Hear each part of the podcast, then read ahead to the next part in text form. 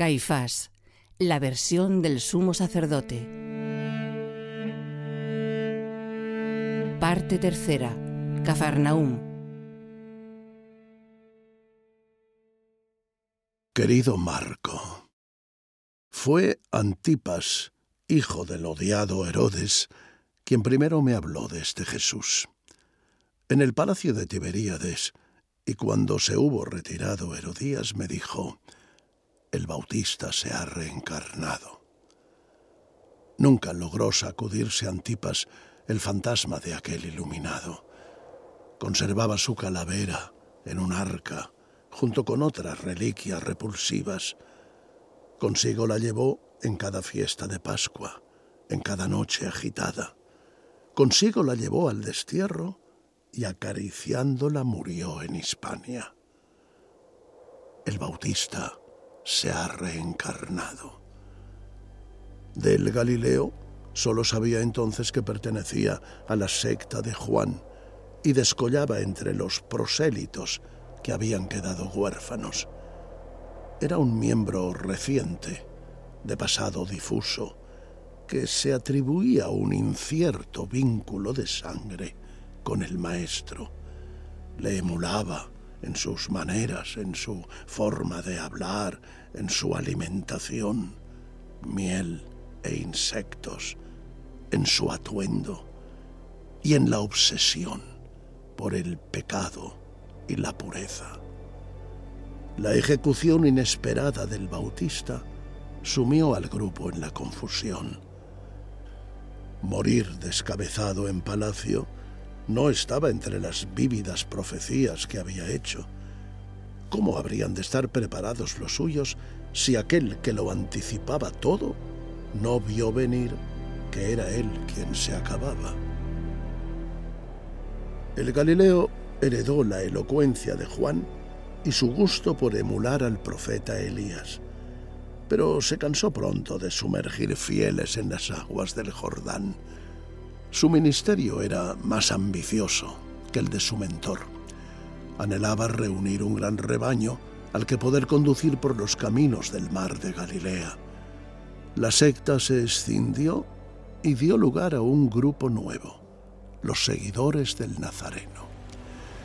A los hombres que marcharon con él se unieron otros cortados por el mismo patrón, seres insatisfechos, desencantados con sus vidas, irritados con el poder, hartos de sus familias, desarraigados, huecos. Abandonaban sus tareas para arrimarse a él y escucharle contar historias inventadas de hombres como ellos. Jornaleros que no habrían de preocuparse más por el trabajo.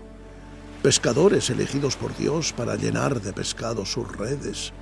Pobres, agraciados por la insólita bondad de un rico leprosos que sanan con una sola palabra de aliento. El contador de historias fue ganando partidarios de aldea en aldea.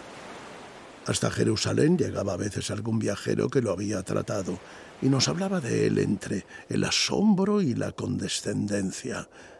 Otro charlatán, otro mago, otro embaucador, otro profeta pero extendiéndose su crédito como la mancha del aceite en la tela.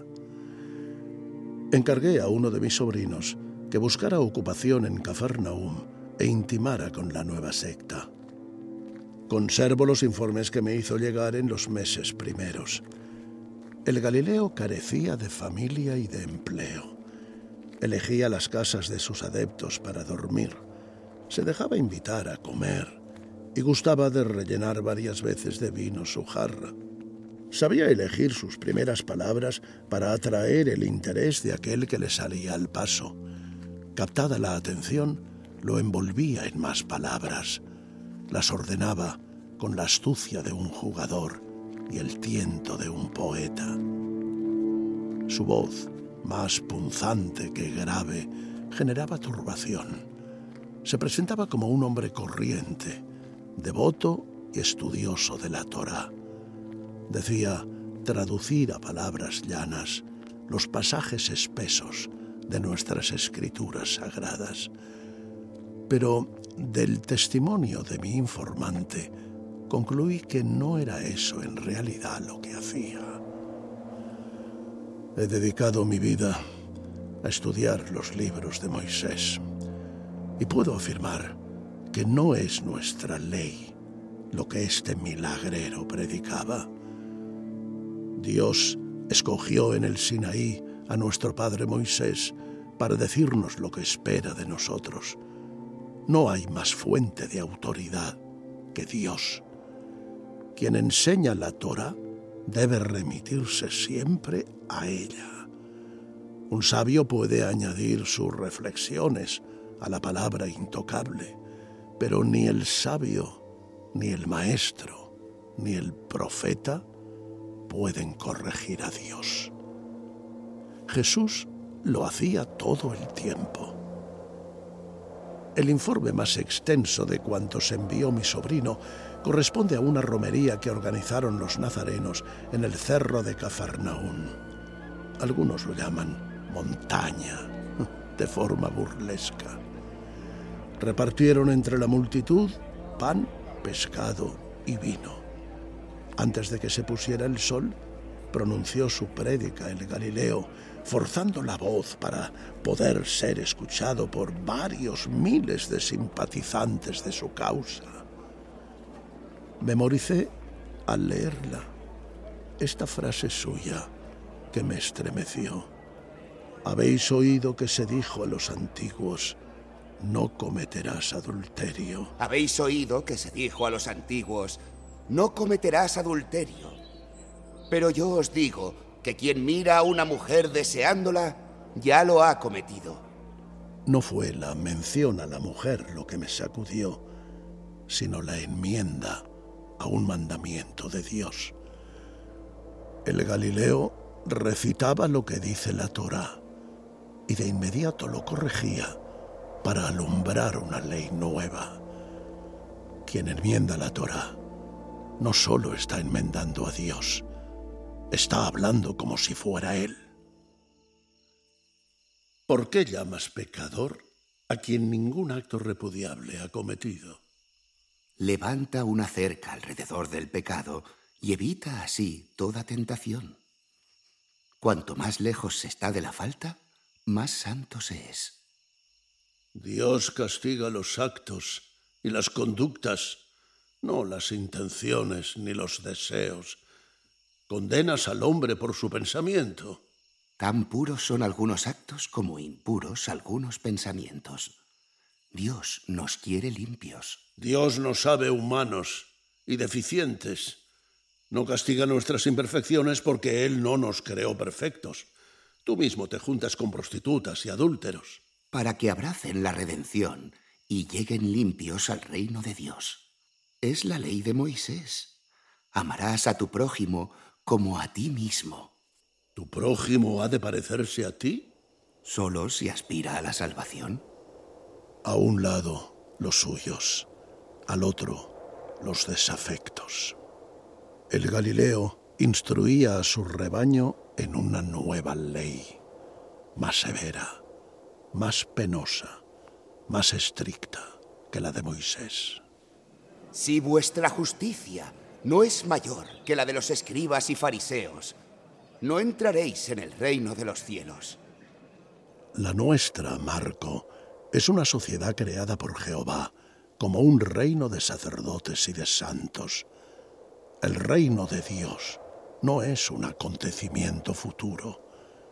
El reino de Dios es este en el que vivimos y procreamos conforme a los mandamientos y a los ritos que nos han sido dados. Dices que respetas la ley, pero invitas a cambiarla por tu nueva ley nazarena. ¿Quién lo dice? Lo dijiste tú en el cerro de Cafarnaúm. Hablé de lo que ha de venir. Mi ley es la del reino de Dios. ¿Te ves a ti mismo como Dios? ¿Quién dice que lo soy? Tú mismo, con tus palabras y tus actos. ¿Y tú qué dices? Que no hay más Dios que Yahvé. No hay más ley que la Torah. No hay más intermediario con Dios que el sumo sacerdote del templo. Cuando oréis, No seáis como los hipócritas que lo hacen en las sinagogas y las plazas para ser vistos. Entra en tu cuarto y reza en secreto, porque el Padre te lo recompensará. ¿Por qué mancillas la forma de orar que nos enseñaron nuestras madres y nuestras abuelas? Habéis prostituido la oración. Fingirse piadoso es lo contrario de serlo. No te adornes para ser visto. Desnúdate y adora a Dios entre velos. Que la piedad sea pública no la convierte en falsa piedad. Nada hay de hipócrita en la sinagoga o en los sacrificios del templo. Ambas cosas constituyen nuestro ser. La nuestra no es una religión individual, es Israel quien ha sido distinguido por Dios. Israel es cada hombre y cada mujer. El hombre y la mujer que constituyen juntos una familia. Las familias que constituyen juntas una tribu. Las doce tribus constituyen juntas la nación. Tú, sumo sacerdote, entras solo en el lugar santísimo, sin mujer, sin familia y sin nación. ¿Quieres ser Dios y sumo sacerdote a la vez? Quiero dormir. Mañana no será un día más. En el cerro de Cafarnaum se gestó una coronación. Aquella multitud, ayuna de futuro, quiso ver en el Galileo el artífice de una revolución. Les hablaba de un reino impreciso que habría de venir, y ellos lo interpretaban como un llamamiento a secundarle a él. Él los conduciría a la cima de una sociedad nueva, en la que no quedara rastro de la casta sacerdotal, ni de Roma. ¿Cómo no iba a revolverse Antipas en Tiberíades? Entronizado por el gentío al grito de rey, el farsante se había convertido en elemento perturbador. Un bautista agigantado, enardecido y diestro en el manejo del fervor. Sus adeptos lo veían a él y ya no requerían ver nada más, ciegos de ambos ojos, salvo para seguir el rastro de su manto. Los soldados que envió Antipas a la otra orilla del lago solo hallaron los miles de raspas de pescado que alfombraban el cerro, concluida la fiesta. El gurú había huido con su camarilla. Quién sabe si, alarmado por la pasión de la turba, que lo había proclamado rey, sin preguntarle siquiera si lo quería ser.